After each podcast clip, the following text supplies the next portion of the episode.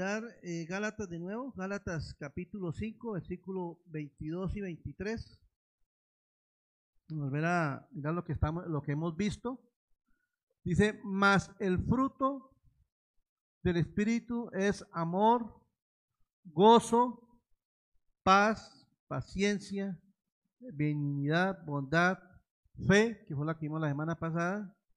Y hoy vamos a empezar con mansedumbre. Entonces, estos son, son virtudes que debe manifestar un creyente en Cristo Jesús que esté lleno del Espíritu Santo. Amén. Entonces, vamos a, empezar este estudio. Vamos, ahora yo les hago una pregunta. Eh, ¿Cuántos de nosotros hemos escuchado o tal vez la hemos dicho nosotros mismos?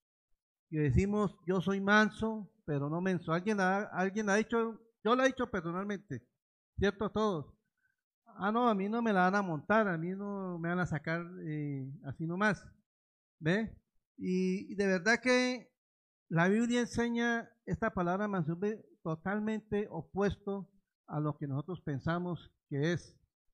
Entonces, eh, quiero que miremos eh, qué es la palabra mansedumbre. La palabra mansedumbre quiere decir docilidad y suavidad que se muestra en el carácter o se manifiesta en el trato. ¿Bien? O mansedumbre no quiere decir que, es que sea una persona débil, eh, que se deje doblegar o nada de esas cosas, sino que es una persona que muestra docilidad y, y suavidad en el carácter. Y eso lo manifiesta en el trato hacia las demás personas. La palabra griega prautes significa someter la fuerza de uno en una postura de docilidad. Prautes se traduce como gentileza, consideración, humildad y docilidad. Entonces, el manso tiene una gran fuerza interior que le permite poner su voluntad y sus reacciones bajo el control de Dios. Esa es una de las fortalezas que tiene una persona que posee el fruto de la macedumbre. No se deja llevar por sus emociones ni reacciona sin control ante una situación. Más bien vive bajo el dominio del Espíritu Santo, permitiéndole que le muestre qué debe hablar o qué debe hacer ante un suceso o algo específico. O sea, hermanos, cuando en nosotros se evidencia este fruto, nosotros antes de actuar a la ligera, porque eso, eso cuando una persona no tiene mansedumbre, actúa a la ligera sin mirar lo que pueda pasar por, esa actitud. No, la mansedumbre lo lleva a uno a depender del Espíritu Santo cuando él mismo le da uno la salida para saber cómo actuar o cómo soportar, porque mansedumbre también a veces es soportar. Entonces, eh, lo primero que vamos a ver en esta mañana, la mansedumbre es una actitud que viene del corazón. Eso es lo primero que vamos a ver hoy. La, la mansedumbre es una actitud que viene del corazón, pero es una actitud no en nuestras fuerzas, sino una actitud que viene del Espíritu Santo hacia nosotros. Entonces, nuestro ejemplo más claro de mansedumbre es nuestro amado Señor Jesucristo, y eso lo podemos ver en Mateo capítulo 11, versículo 29.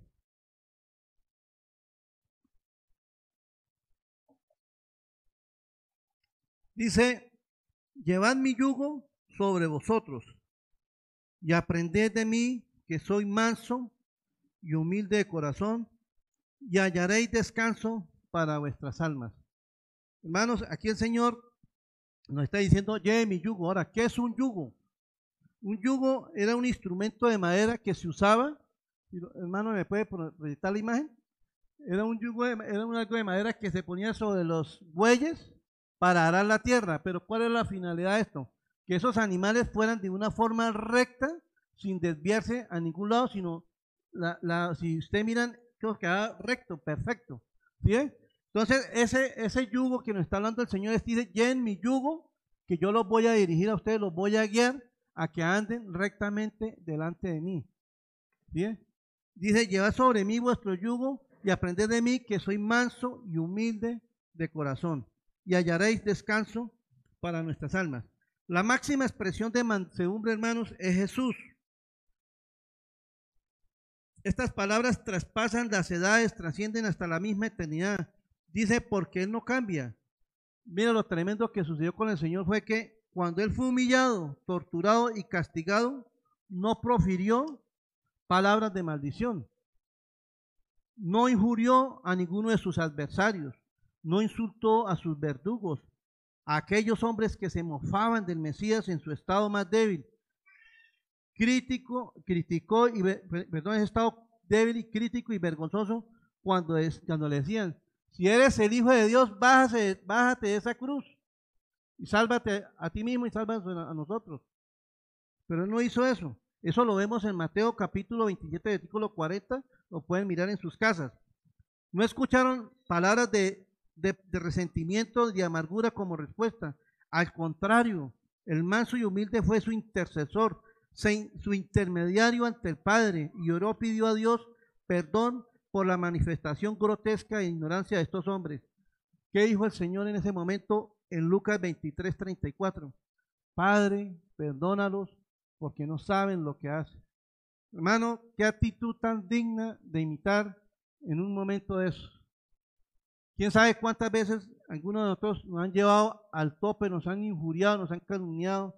Y muchas veces nosotros reaccionamos con la misma actitud, con violencia, con resentimiento, con venganza. Pero dice el Señor que dice que Él no hizo nada.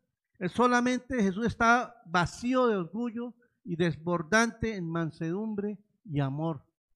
Y eso es lo que debe brotar de nuestros corazones. Amén, hermanos.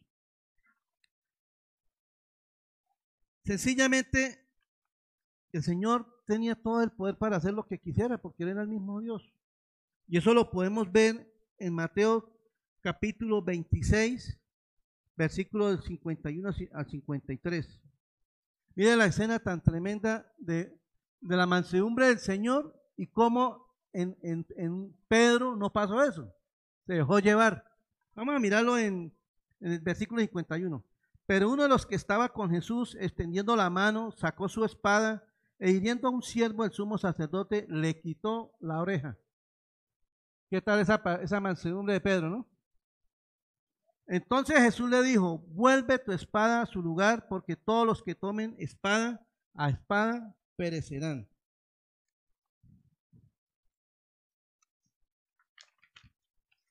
¿Acaso piensas, piensas que no puedo orar a mi Padre y que Él no me mandaría más de doce legiones de ángeles? Claro que sí, hermano. Eso lo podía haber hecho Él. ¿Qué hizo Jesús? Simplemente extendió sus manos para que lo llevara preso. Y es que enseñanza tan tremenda que le, dio el Señor a sus mismos apóstoles en ese momento.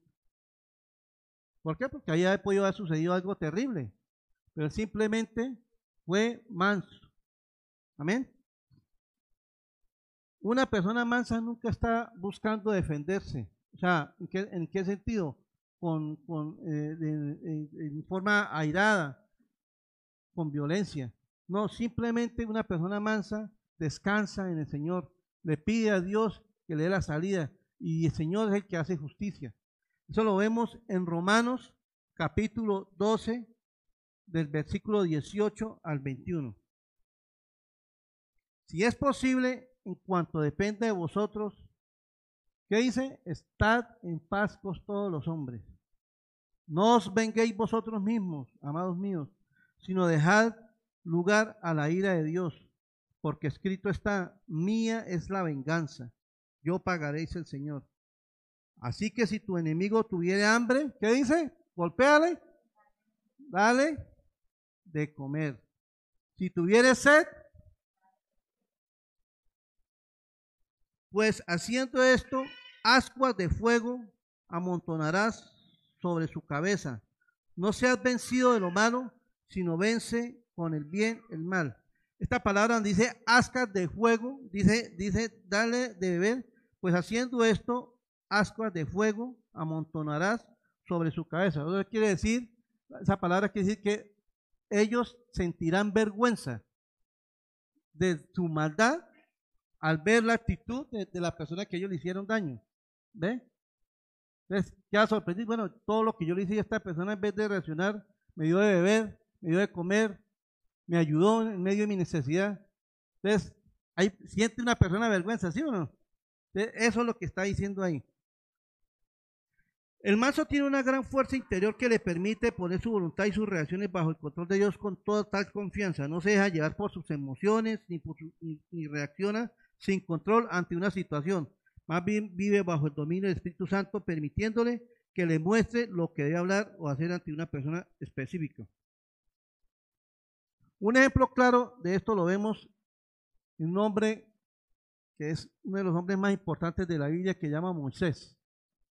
Todos sabemos la historia de Moisés, eh, que fue abandonado en el río, lo crió la hija de Faraón, pero vemos que este hombre fue criado bajo los parámetros de los egipcios y con todos los fundamentos de ellos. O sea, ese hombre iba, iba directo tal vez a ser el próximo faraón de, Egipto. Pero, ¿qué pasó con él? Él fue criado, o sea, a él le llevaron una nodriza, ya nodriza sabemos que era su propia mamá, y ella le dio los fundamentos del pueblo de Dios. Y dice, dice este hombre, dice la Biblia que este hombre era un hombre muy agresivo, porque eso lo, lo, vemos en Éxodo capítulo, capítulo 2, versículo del 11 al 15, eso lo pueden mirar en su casa, donde habla, donde cuenta que dice que Moisés salió y en ese momento vio que un, egipcio estaba golpeando a uno de los judíos, uno de sus hermanos del, pueblo de él. Y dice que cuando vio eso, fue, lo agredió no le dijo nada, sino simplemente lo mató. ¿Qué tal esa masedumbre ese hombre, no? Simplemente lo mató. Y se fue como si nada. O sea, era un hombre muy explosivo. Un hombre que se airaba muy fácilmente. Después volvió y salió y se encontró a dos hermanos de él que estaban discutiendo.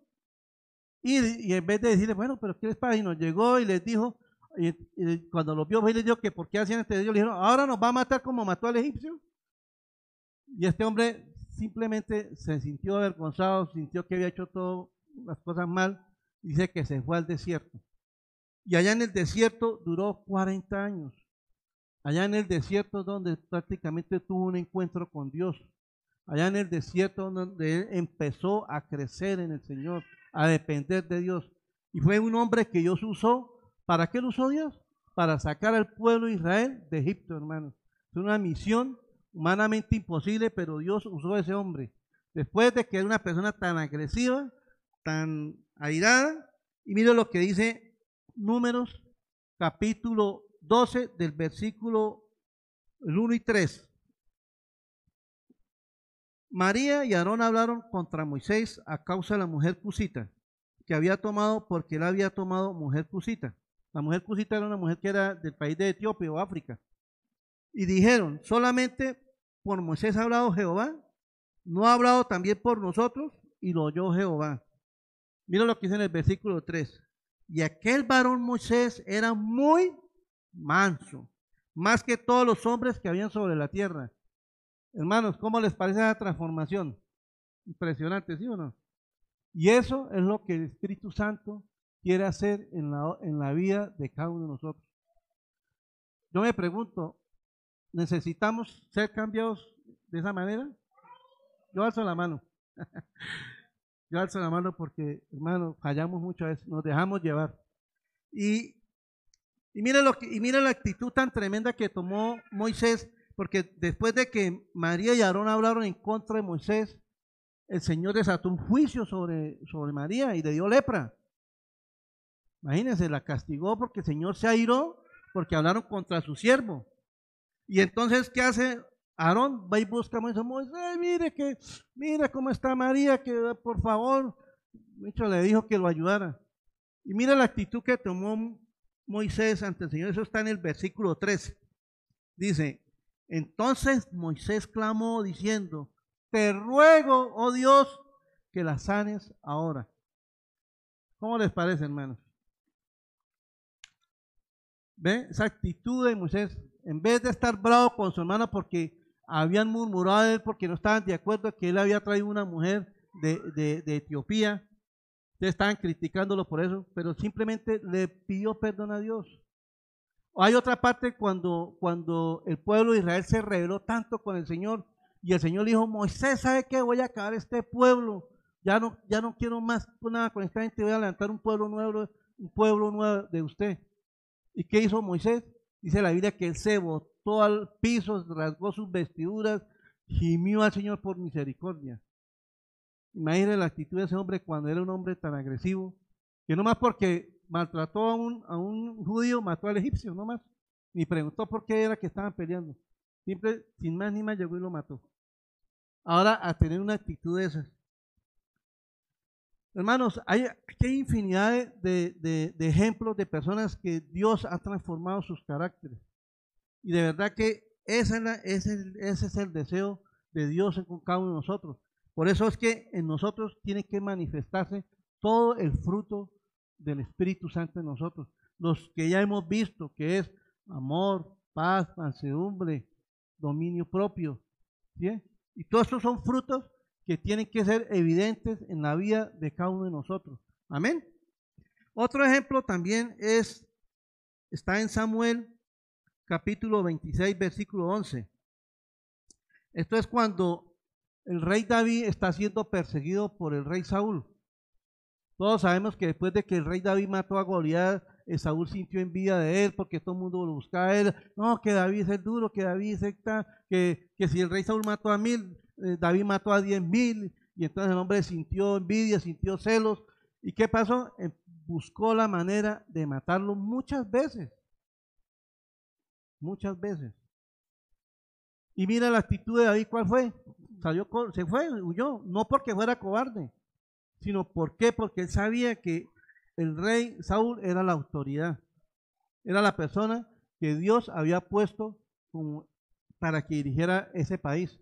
Entonces, por eso él no lo hizo. Y mire, y en este versículo, en el, en el versículo 11, en Samuel 26, dice, guárdame, Jehová, a extender mi mano contra el ungido Jehová, pero toma ahora la lanza que está en su cabecera y la vasija de agua y vámonos. ¿Qué, qué, cuál es el contexto de esto? Dice que cuando David estaba huyendo, eh, Saúl empezó a perseguirlo y se llegó la noche. Saúl ya cansado, se acostaron a dormir y quedaron todos en un profundo sueño. Y dice que David se fue con uno de sus, de sus guardias, se fue a mirar el campamento de, Saúl y lo vieron dormido. O sea, como, como, como decimos acá, dio papaya para que David lo matara. Simplemente era coger la misma lanza y con la misma lanza de él, clavarlo ahí, con la misma lanza del rey. Y eso le dijo el, guardia a David. Rey, mire, David, hagámoslo, mire, está la oportunidad para que usted se quite ese chicharrón de encima. Mire cómo lo busca para matarlo. Le dijo David, dijo el guardia David. Y David que le dijo, guárdame Jehová de extender mi mano contra el ungido de Jehová. Tremendo, ¿no? Y otro ejemplo también es Pablo. Pablo, a mí me impresiona la mansedumbre de este hombre.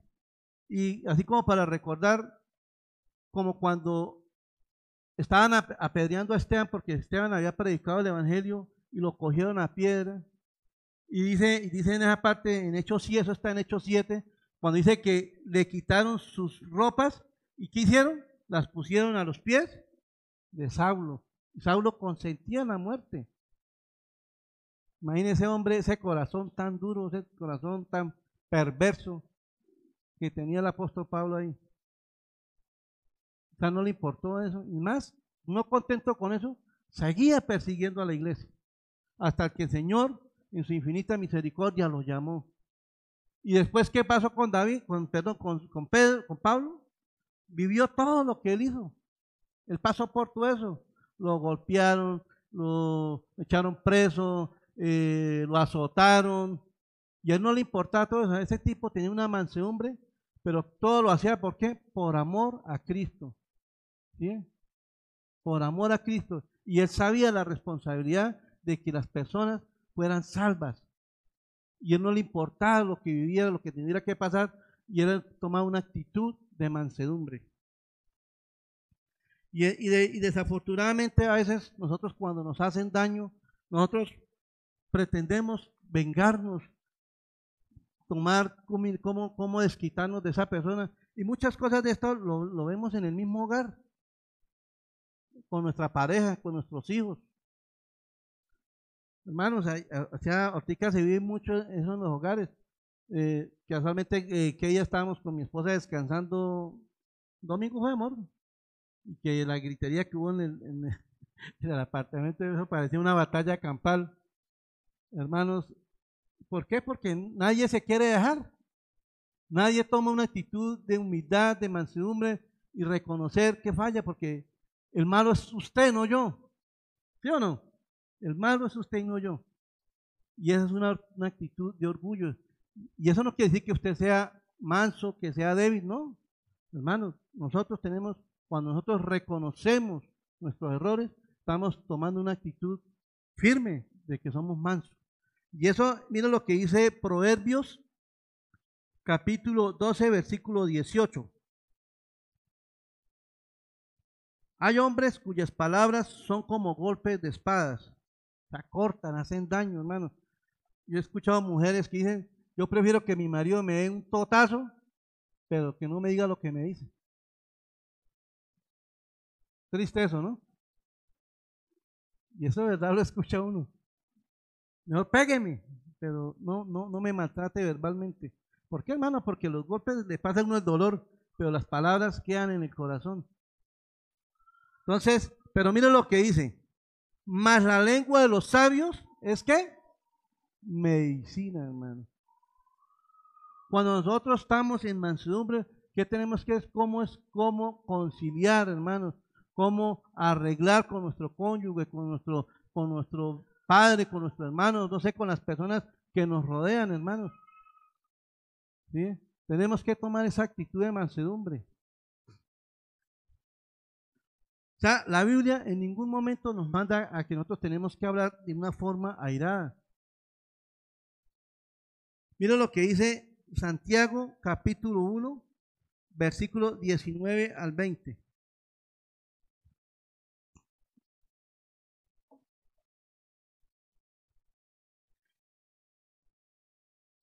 Por eso, por esto, mis amados hermanos, todo hombre sea que pronto para oír tardo para hablar.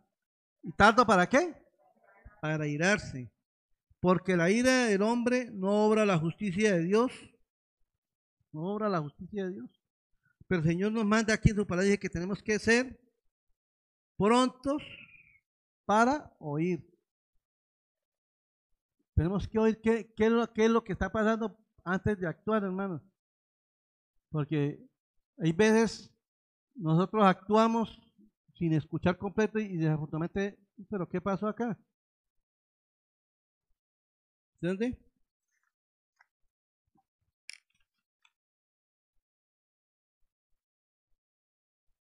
Tenemos que mirar cómo estamos nosotros en esta área. ¿Nos airamos fácilmente? ¿Nos dejamos llevar por la ira?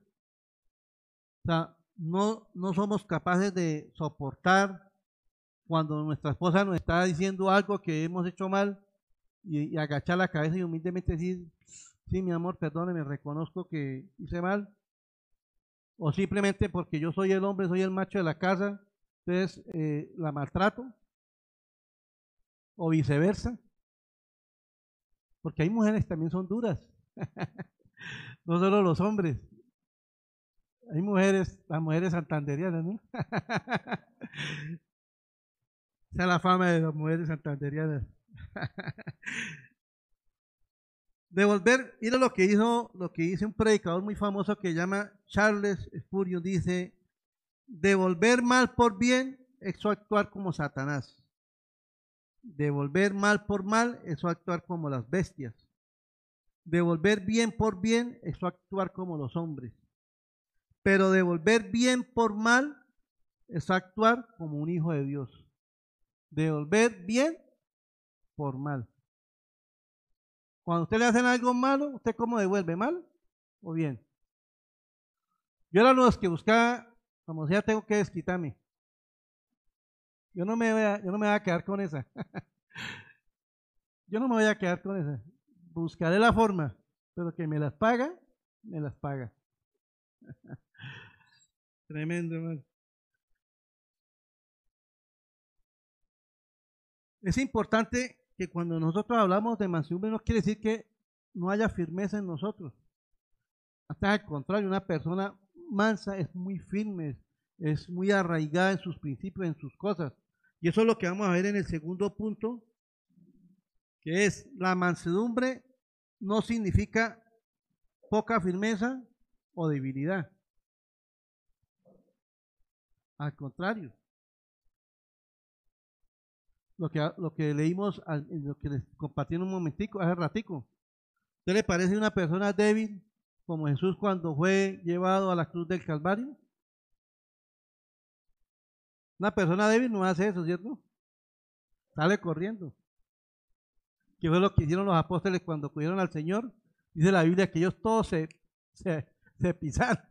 Ninguno dijo, no, Señor, nosotros estamos con usted, vamos a estar con usted, vamos hasta donde nos toque. Pero dice la Biblia que ellos salieron todos corriendo. Fueron cobardes. Entonces, una persona, una persona aunque una persona mansa pueda soportar muchas cosas sin tomar venganza, también es cierto que una persona mansa puede corregir con firmeza a otros. Miren lo que le dice el apóstol Pablo a Timoteo. Todos sabemos que Timoteo era un joven predicador y Pablo le había delegado muchas responsabilidades. Eh, eh, era un hombre que estaba levantando muchas iglesias, pero como tal, Pablo lo animaba y le decía, a pesar de que usted es joven, pila, ¿no? Sea firme. Sea manso, pero sea firme. Y mire lo que dice en 2 de Timoteo capítulo 2, versículo 24 al 26. Perdón, desde el 23, leámoslo. Pero desecha las cuestiones necias e insensatas, sabiendo que, que engendran contiendas porque el siervo del Señor no debe ser qué? Contencioso, sino amable para con todos, aptos para enseñar, sufrido, que con mansedumbre corrija a los que se oponen, por si quizás Dios les conceda que se arrepientan para conocer la verdad y escapen del lazo del diablo en que están cautivos a la voluntad a voluntad de él. Pero dice que con mansedumbre corrija. Con amor. Quiere decir eso también. O sea, cuando usted va a corregir a alguien, no lo corrija con rabia. O eso es lo mismo que cuando nosotros castigamos, hemos disciplinado o castigado a nuestros hijos. No hacerlo con rabia, sino con amor. ¿Bien?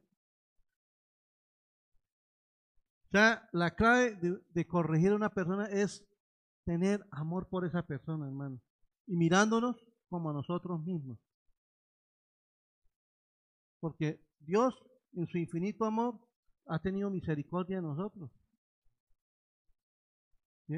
Porque nosotros, de por sí, hermano, no hemos hecho sino embarrarla delante de Él. Pero Él, en una actitud de amor, nos ha enseñado que debemos dar, y eso fue lo que vimos en ese fruto del amor, el amor de Dios hacia las demás personas. El amor de Dios en nosotros tenemos que manifestarlo hacia las demás personas. Eclesiastés capítulo 10 versículo 4 dice, si el espíritu del, del príncipe se exaltare contra ti, dice, no dejes tu lugar, porque la mensedumbre hará cesar grandes ofensas. Hermanos, cuando uno toma una actitud mansa, Dios no lo deja uno avergonzado, créame que no. Dios inmediatamente actúa a favor de nosotros.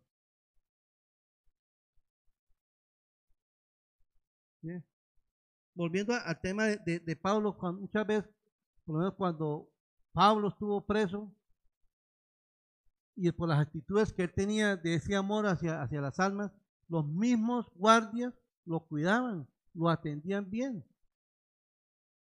¿Por qué? Porque era una persona que mostraba amor. Proverbios capítulo 16, versículo 6 dice,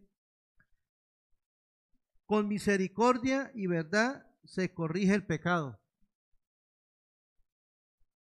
¿Cómo corregimos a un hermano que ha caído en pecado? ¿Lo juzgamos? ¿Lo hacemos público? ¿Lo desechamos?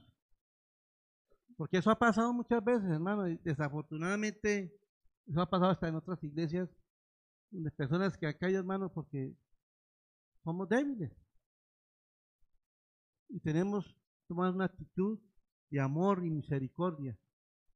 Corregir con amor.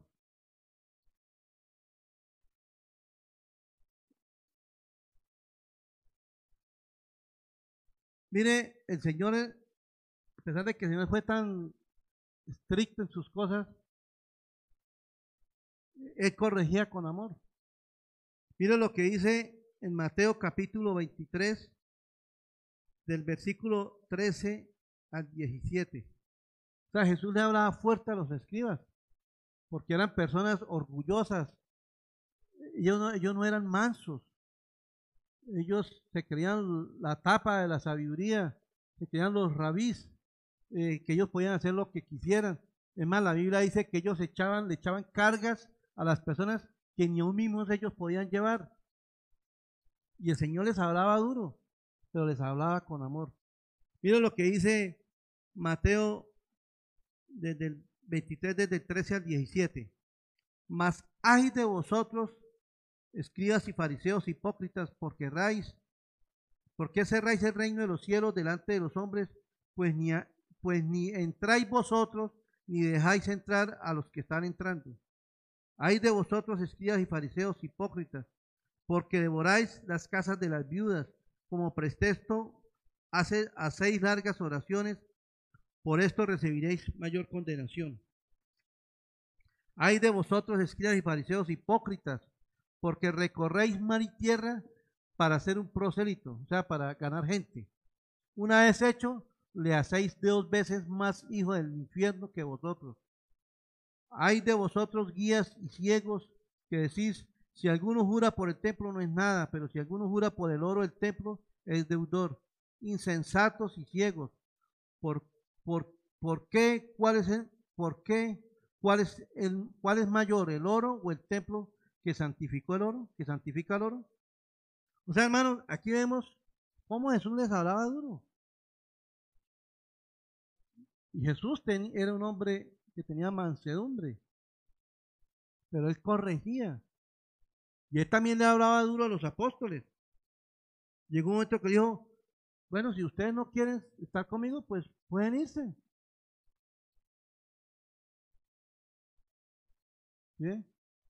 Pero todo lo hacía con amor. ¿Por qué? Porque amaba a esta gente. Ellos que el Señor quería que estos fariseos reconocieran que eran hipócritas, que reconocieran que eran personas orgullosas, que maltrataban, se aprovechaban de las viudas, maltrataban a la gente. ¿Por qué? Porque ellos se creían los, los, duros.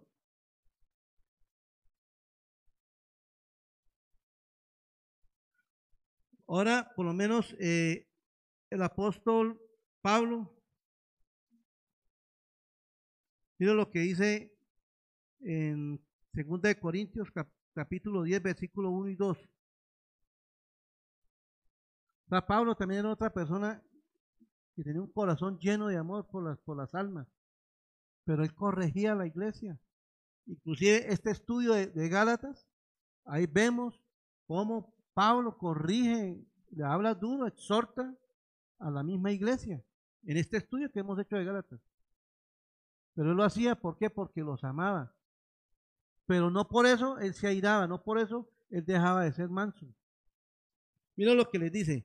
Yo, Pablo, ruego, dice, yo les ruego, les suplico, por la mansedumbre y ternura de Cristo, yo que estando presente ciertamente soy humilde entre vosotros, mas ausente soy osado para con vosotros.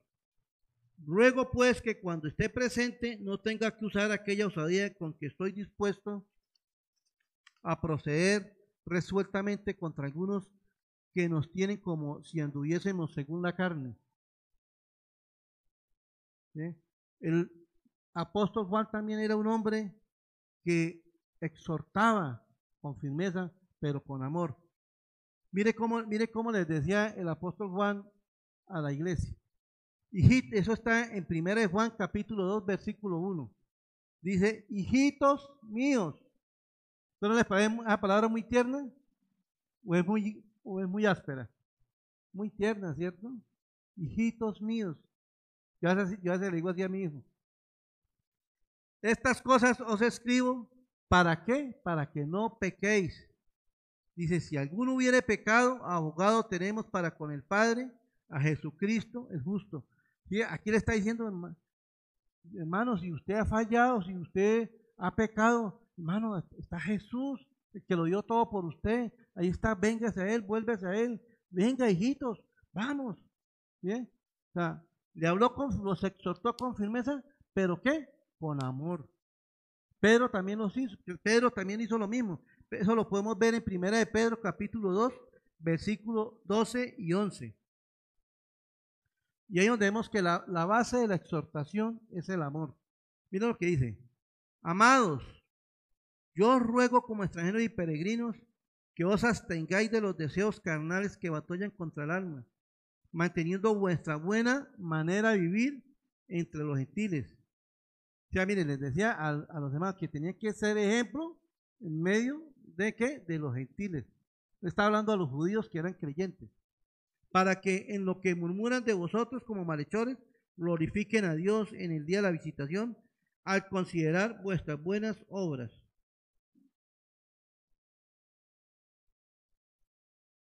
¿Cómo reacciona usted cuando algún hermano lo corrige? ¿Se aira? ¿Se indispone? Hermano, tenemos que ser mansos, ya sea para corregir o para ser corregidos que nosotros también todos tenemos que ser corregidos en alguna manera. Aquí nadie puede decir que yo soy el más sabio de todos, yo necesito que nadie me corrija. Todo el mundo. Amén. Por último, debemos recordar, y lo que hablamos en un principio, mantener siempre que la mansedumbre es un fruto del Espíritu Santo. O sea, eso no lo, no lo podemos hacer nosotros en nuestras fuerzas sino eso viene del Espíritu Santo. Por eso en, Gálatas capítulo 5, versículo 16, dice, dice el apóstol Pablo, dice, digo pues, andad qué? En el Espíritu y no satisfagáis los deseos de la carne. ¿Cómo es andar en el Espíritu, hermano? Buscando de Dios, rindiendo su vida a Dios, sometiéndose al señorío del Señor, buscando su perfecta voluntad en su palabra, sometiéndonos a la voluntad del Señor. Porque desafortunadamente muchos, muchos creyentes quieren tener a Dios a la voluntad de ellos, a la manera de ellos, como ellos quieren, solamente para que les dé, les dé, les dé, pero no para que los corrija.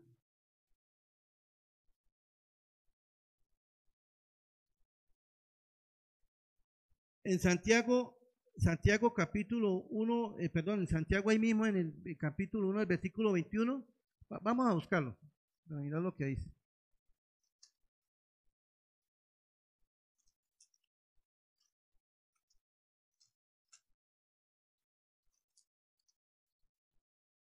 Capítulo 1, versículo 21 dice, por lo cual, desechando toda inmundicia y abundancia de malicia, recibid con mansedumbre la palabra implantada que puede salvar nuestras almas. Hermanos, tenemos que ser humildes de recibir la palabra. ¿Qué es lo que el Señor nos está hablando? Cuando el Señor nos tenga que corregir, hermanos, tenemos que recibir esa palabra con mansedumbre. Porque el Señor, aquí en este manual donde nos corrige, nos nos, nos ayuda a ser esas personas que quiere que seamos. Mira lo que dice Juan capítulo 15 del versículo del 1 al 5. Y lo que estábamos hablando, no podemos dar frutos por nuestra misma fuerza. Tenemos que estar dependiendo del Señor. Mire lo que dijo Jesús yo soy la vid verdadera y mi Padre es el labrador. Todo pámpano que en mí no lleva fruto, lo quitaré, y todo aquel que lleva fruto lo limpiará para que lleve más fruto. Ya vosotros estáis limpios por la palabra que os he hablado. Permaneced en mí y yo en vosotros, como el pámpano no puede llevar fruto por sí mismo, si no permanece en la vid. Así tampoco vosotros, si no permanecéis en mí. Yo soy la vid, vosotros los pámpanos. El que permanece en quién? En mí y yo en él, este lleva mucho fruto, porque separados de mí, nada podéis hacer. Entonces, ¿cuál es la única manera de nosotros poder dar fruto? Permaneciendo en el Señor, buscando del Señor, creciendo en el Señor. Mire, hermano, ya que, ya que estamos hablando de esto, aprovecho para invitarles los días martes a las reuniones. Hermanos, es una, es una reunión de estudio de la palabra, donde estamos creciendo, se hablan de temas muy importantes para nosotros crecer como cristianos. ¿Verdad? Yo les animo, vengan un martes, vengan un martes y, escuchen. Y ya ustedes deciden si vuelven o no. Pero verdad que el día martes es un, es un día de mucha edificación. Y de paso yo les, les, les digo, vengan, porque de verdad, si nosotros no, no crecemos, no buscamos la presencia de Dios, no nos apegamos al Señor y a su palabra, hermano, no vamos a poder manifestar ningún fruto, por más que nos esforcemos. ¿Por qué? Porque nosotros somos débiles. Amén. Ahora, aquellas personas que verdaderamente nunca han podido manifestar el fruto del Espíritu Santo, no sé si es que no le han entregado su vida al Señor o no han querido entregarla totalmente, pero hoy es el día de salvación. Hoy es un día para que cada uno de nosotros reflexionemos si verdaderamente estamos caminando en el fruto del Espíritu Santo. Y hermanos, y los que ya somos creyentes y hemos dejado de cultivar este fruto en nuestra vida, es el tiempo, hermano, pidámosle a Dios perdón, pidámosle a Dios misericordia y que nos devuelva el gozo de nuestra salvación, como dice la palabra. Mira lo que dice Romanos capítulo 8, versículo 9. Dice, mas vosotros no vivís según la carne, sino, sino según el Espíritu, si es que el Espíritu de Dios mora en vosotros. Y si alguno tiene, si alguno no tiene el Espíritu de Cristo, ¿qué dice? No es de él. Examinémonos, hermanos. Si nosotros está el Señor. Mire, ahora yo les quiero decir una cosa. Una actitud de mansedumbre es reconocer nuestros pecados. Reconocer que somos pecadores. Eso es una actitud de, mansedumbre. No quiere decir que usted está siendo débil, no, usted está reconociendo que ha hecho lo malo delante de Dios. Y en Dios nos llama a eso, hermanos. Tomemos esa actitud, hermanos, porque nosotros somos humanos. Me decía un hermano, hermano, el, único día que usted ya no vuelve a pecar, no, no la vuelve a embarrar, que usted va a estar ya sin problemas, es el día que estemos en la presencia de Dios. Pero mientras estemos aquí en la tierra, tenemos que pegarnos a Él, buscar de Él, hermanos, porque la carne es débil, ¿o no? Es débil, hermano.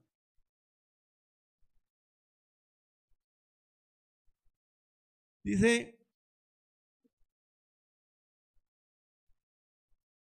reconozca que ha pecado y que Cristo es el único que lo puede salvar de la ira de un Dios santo.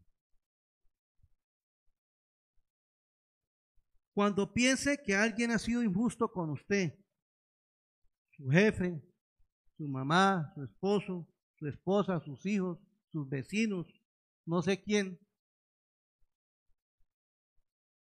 No importa quién. Piense también en que Jesús recibió muchas injusticias, no la de los demás, sino las suyas y las mías.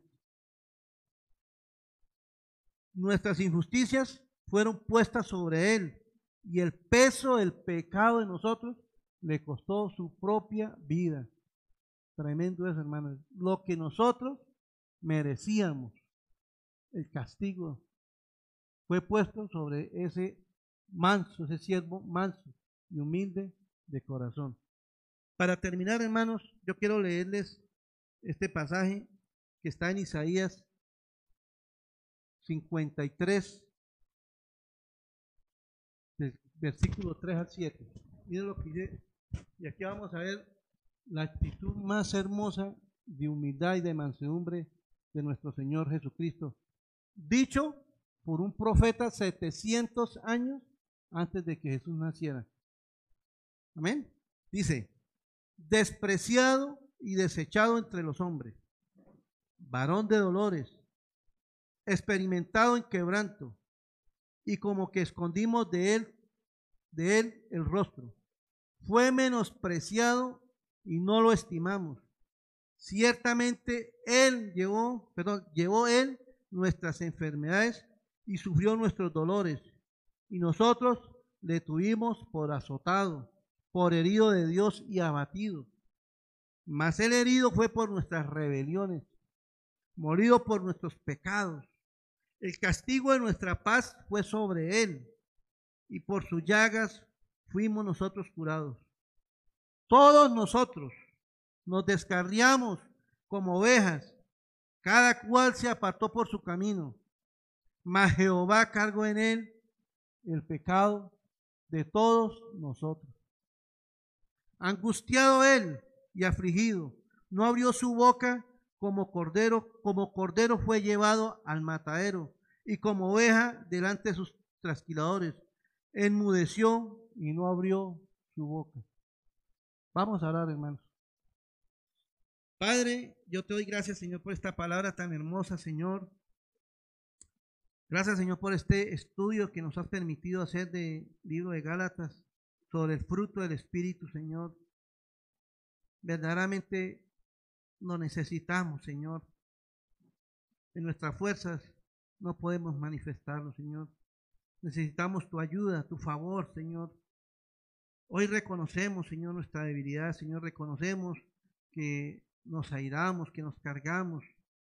Tal vez hemos pensado por mucho tiempo que ser manso es ser débil, Señor, pero es ser un valiente cuando uno puede reconocer sus errores, cuando podemos reconocer, Señor, que te hemos fallado, cuando hemos podido reconocer, Señor, ese acto tan maravilloso, tan grandioso que tú hiciste por nosotros en la cruz del Calvario, Señor.